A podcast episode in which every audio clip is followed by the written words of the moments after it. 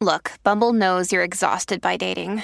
All the must not take yourself too seriously and 6 1 since that matters. And what do I even say other than hey?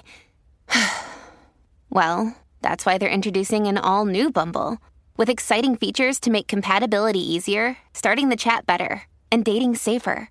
They've changed, so you don't have to. Download the new Bumble now.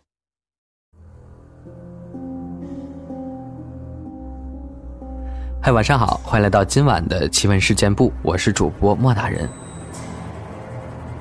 前几天呢，莫大人在微博里发了这样一个征集啊，叫做“说说发生在你身边的案件”。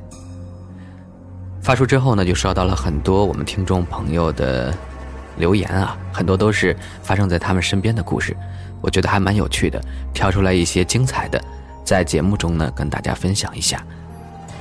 首先，这位朋友叫做啊啊啊。圆汤圆，他说：“想当年，老爹呢还是乡下派出所的小警察。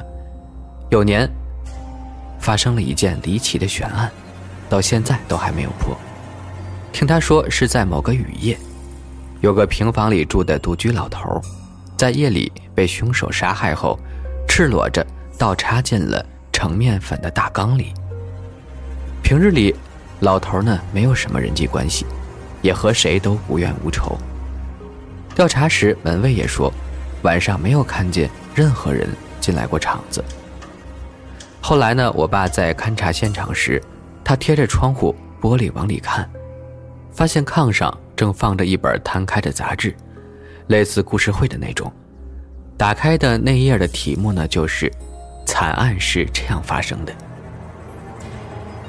因为当时没有什么有效的线索。还有像现在这样的破案技术，于是这件惨案呢就不了了之了。哎，其实刚听完这个故事，我有点怀疑，这位大爷是不是自杀呢？就是刚好看到了这样一个自杀的方式，然后就真的照着那个去做了。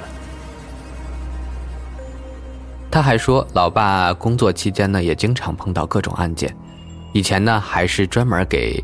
犯罪现场拍照的，听我妈说，她有一回去派出所找我爸，房间里没有人，她就随便翻了下抽屉，结果呢，在抽屉里翻到了各种尸体的照片，特别清晰，也没有马赛克，比如夏天发大水泡肿的那种尸体，吓得直接扔掉照片跑了。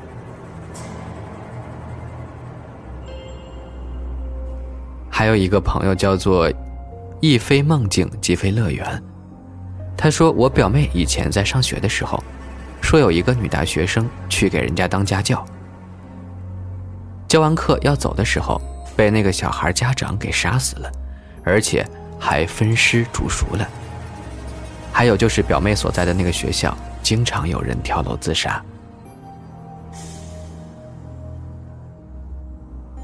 欧阳凯音。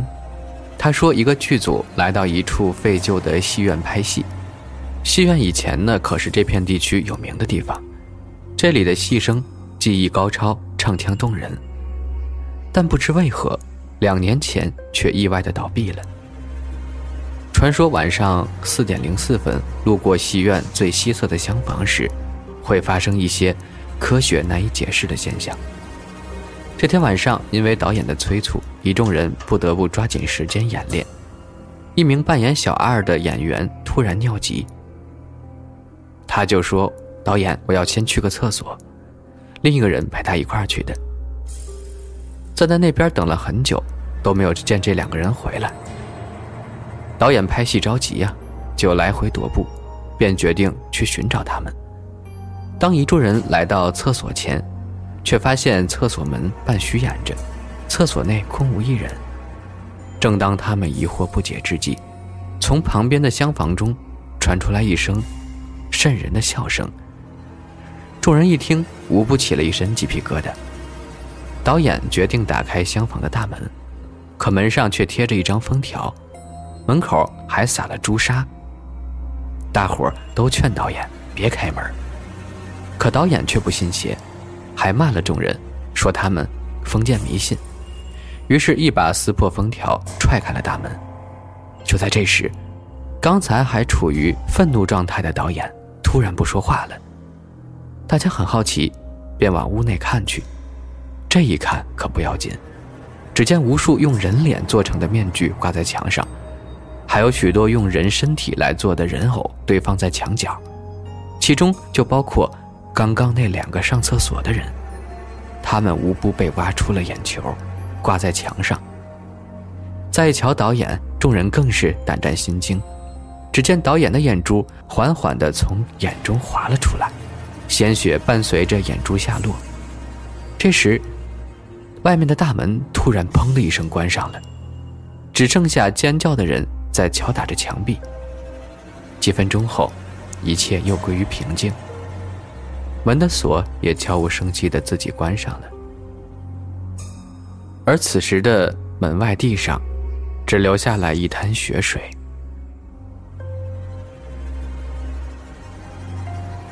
三七要实现小康生活，他说小学的时候。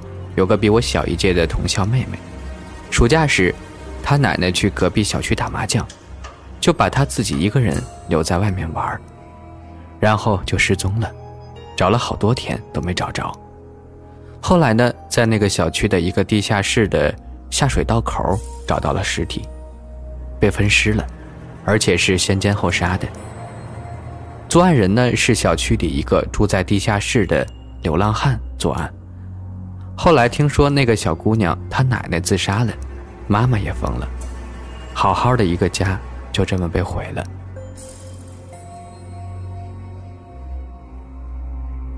夜白的夜色，这个故事还有点温馨。他说几年前的夏天晚上八点多时，我自己一个人拿着手电筒在老家前院枣树上找金蝉，差点被一块石头绊倒。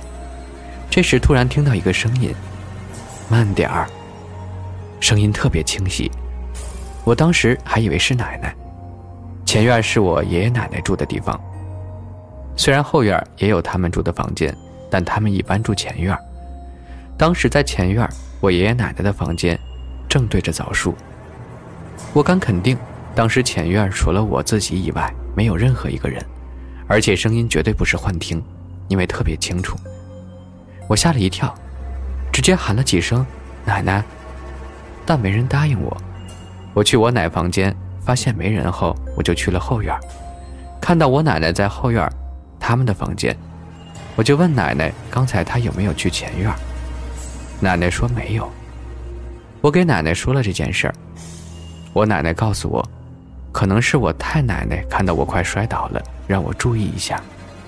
当时我太爷爷和太奶奶的照片在前院他们的房间里挂着呢。雨，他说呢，从小就特别爱看恐怖片，高中的时候带动整个宿舍都跟着我一块看，有段时间基本上每天晚上都凑到一起看，当时提前在 M P 五里下了好多。有天晚上呢，又约了一块儿看电影。我跟一个小伙伴先回去开门，按开关灯没有亮，而且听见水流声，是宿舍独卫的水龙头开着呢。当时没有多想，就去关掉了水龙头，出来看是否整层都停电了，一层用一个电闸，发现除了我们宿舍，其他宿舍都有电，电闸也没有掉，我们就又一次进去按开关确认，灯还是不亮。这时候，我们又听到水龙头流水的声音，我当时就有点懵了。我跟小伙伴对视了一下，我关了龙头，我真的关了。然后我们立马跑了出来，把门锁上，在走廊等其他舍友回来，跟他们说了这事儿。等我们一宿舍的人都齐了，再一次进去时，一切恢复正常了，灯也亮了，水龙头呢也好好的关着。只有我们两个人经历了刚才的事儿，就像一场梦。不过从那件事之后，我们消停了好一段时间，都没有再去看过恐怖片了。小米，他说小时候妈妈带我去舅爷家拜寿，拜完寿去舅舅家的路上被跟踪了。我那时候很小，记不清几岁。老妈感觉到情况不好。就指着路让我去找舅舅，带着舅舅赶紧过去，逮到那个人。盘问中发现怀里有刀，还有几根铁棍在茅草堆里。舅舅把那人打了一顿，绑着送去了派出所。那时候小，不觉得是多大的事儿，现在回想起来真有点后怕，但是我可自豪了。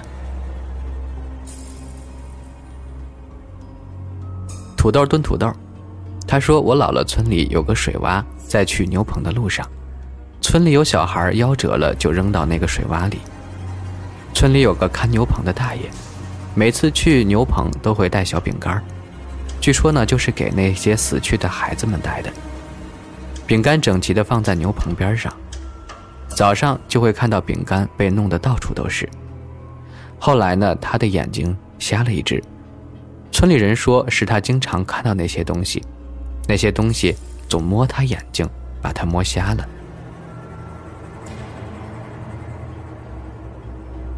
还有一个朋友说，高三搬到山上，晚上睡觉必须锁门，老师要来检查。宿舍上床下桌，那边是窗户，缝隙很小。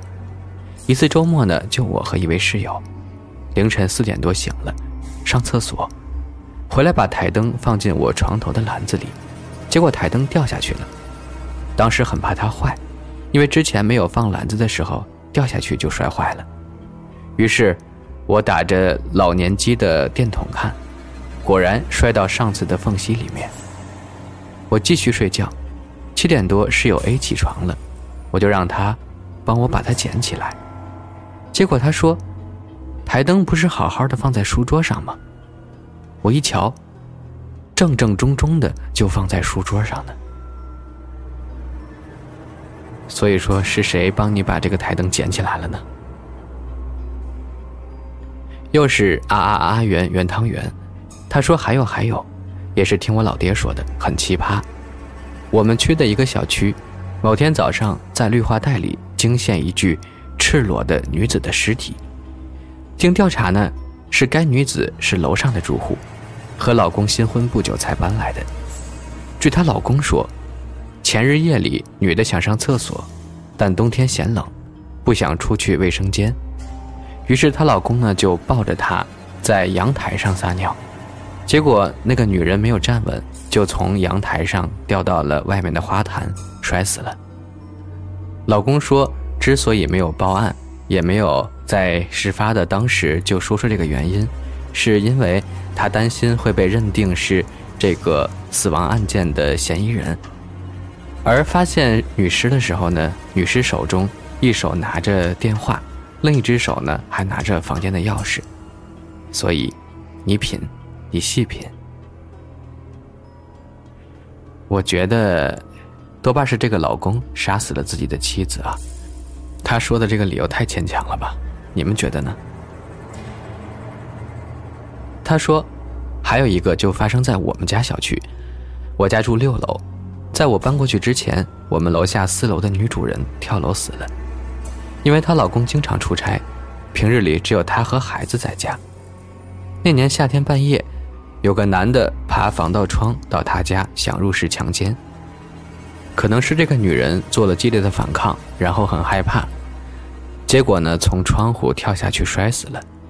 凶手呢，就从正门逃跑了。可能是因为夏天爱裸睡吧，早上发现时，尸体就是赤裸裸的躺在下面的水泥地上，还看着天空。这件事后，我妈说她经常做梦，梦见那个女的来找她，害怕就搬回了娘家住了段时间，后来跨了火盆就好了。但这故事还没结束。前年暑假有天早上，我还睡着，就听见楼下很吵。起来一看，竟然是一群警察叔叔靠着一个犯人指认现场呢。我正伸头往下看，后来听我爸说，这个人呢，就是杀死当年那个女人，并且试图强奸的那个凶手。他还说，这个凶手啊，就住在我们小区，是个外地人。有老婆儿子都高中了，平日里呢人还挺和蔼的，客客气气，经常在小区和人聊天打麻将。但是，一到夜晚呢，他就会专门挑晚归的独身女性，趁其不备威胁着拉到地下室或者角落实施强奸。我们小区已经有很多受害者了，但都不敢站出来报警，结果好几年了才抓住他。知道这件事之后，每次晚上回家我都特别害怕，尤其是等电梯时，狂按按钮，然后死死地盯着外面。进了电梯呢，又疯狂地按关门键，真是心惊胆战的过程啊！